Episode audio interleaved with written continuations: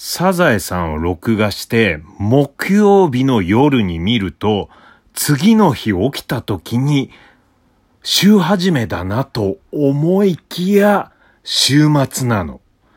これ得しますよ。ぜひお試しください。三拍子高倉の高倉ジオ。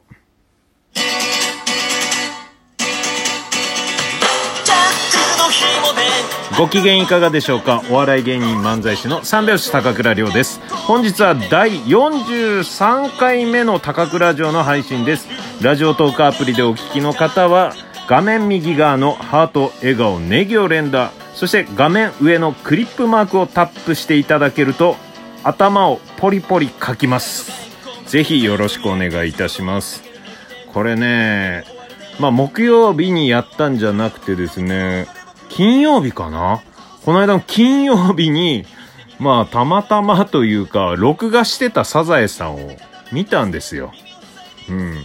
サザエさん録画してんの？って思われるかもしれないですけど、なんかね、100周年記念で、で、それが、えー、100周年記念ってすごいよね。長谷川町子さんが誕生して100周年記念で、で、長谷川町子さんの話が、えー、出てる回なんですよ。だから予約してたんですけど、それをね、ちょっと、まあ見てみようかなって金曜日の夜見たらですよ。もう、サザエさん見たら日曜日の感覚じゃないですか。うん。まあ、録画してまで見るものじゃないよって思う方もいらっしゃるかもしれませんが、これ録画したら本当になんかね、得というか、まあ、ライフハックですよね。うん。週に2回日曜日が来るという。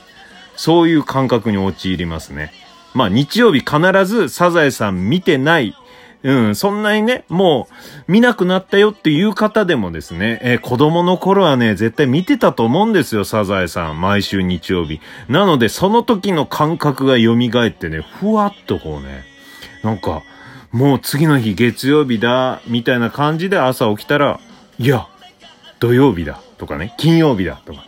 まあ好きな曜日にね、見ていただければね、いいんじゃないかなって。まあこれ、月曜日に見てしまったらなんかまだまだあるなというね、そういう感じで、何やってんだろう、月曜夜からサザエさん見て、みたいな感じになるかもしれないんでね。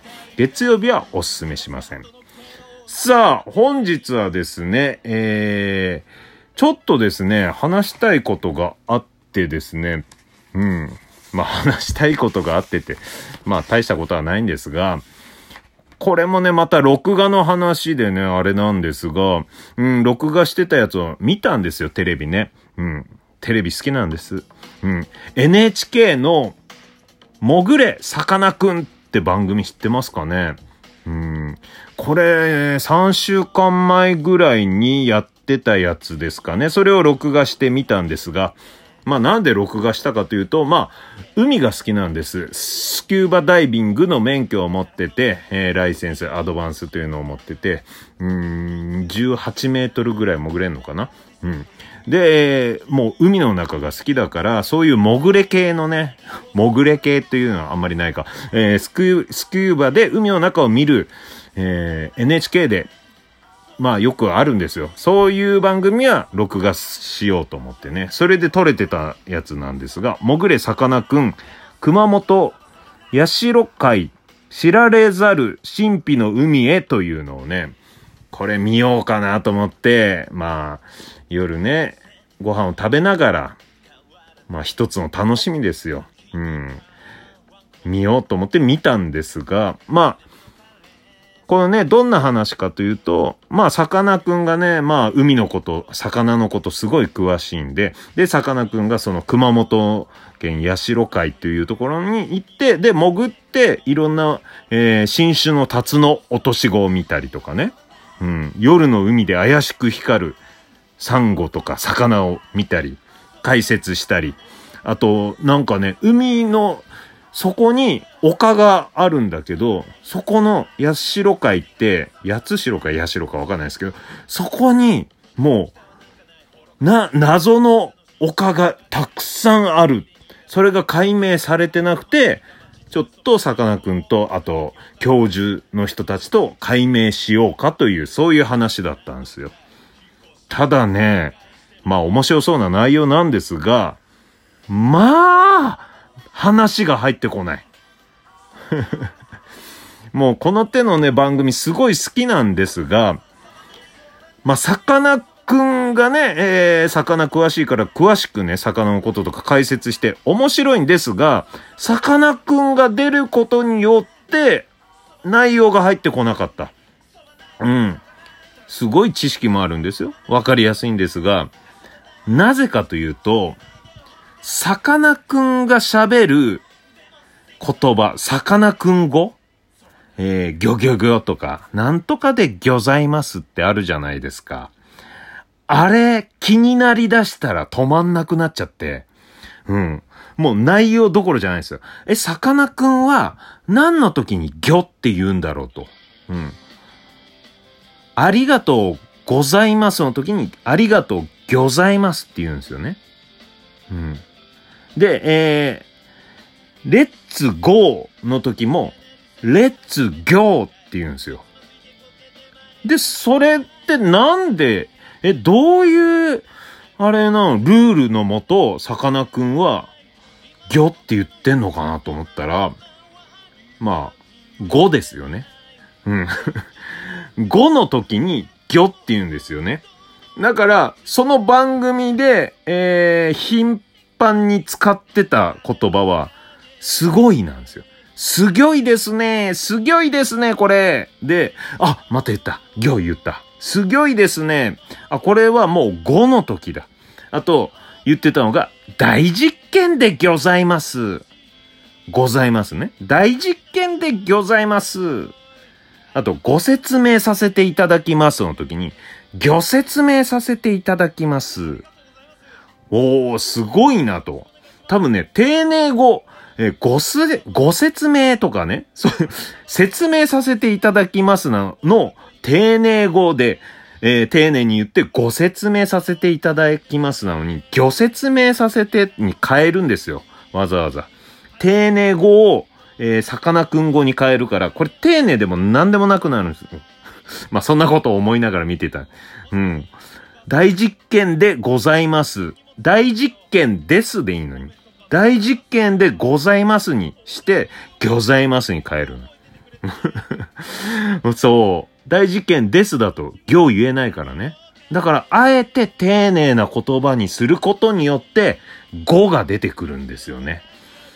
っていうのをいろいろね、発見したんですよ。ただ、丁寧な言葉だけじゃないんですよね。さっき言ってた、すぎょいもね、すごいだからね。うん。5チャンスがあるんですよ。あと、ゴム手袋っていうのも、これ単語ですよ。ゴム手袋というものなんですが、業務手袋。5だからね。業務手袋って言ってんすよ。うん。あと、謝ってたんですよ、さかなクンその番組で。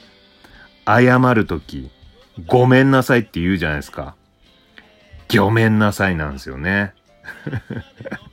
謝る気ないじゃんってね。ぎょめんなさいって。ふざけてんじゃん。また謝るときもって。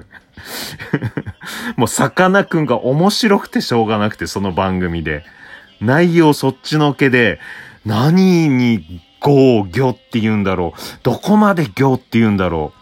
えー、何々をご紹介します。魚紹介します。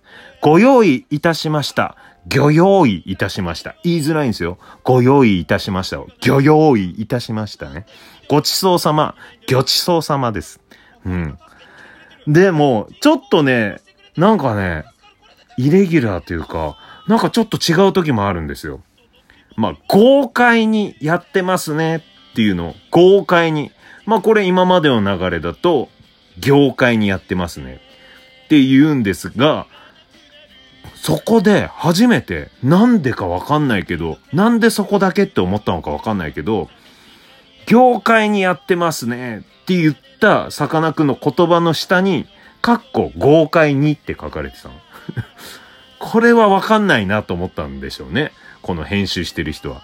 業界にやってますね。がもう何のこっちゃわかんないなと思って、カッコ豪快にとテロップを入れた。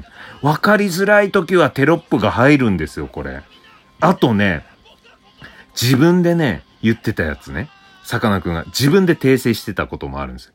50メートルのことをね、水深50メートルのことは、水深50メートルって言うんですよね。それテロップも何も入んないんですよ。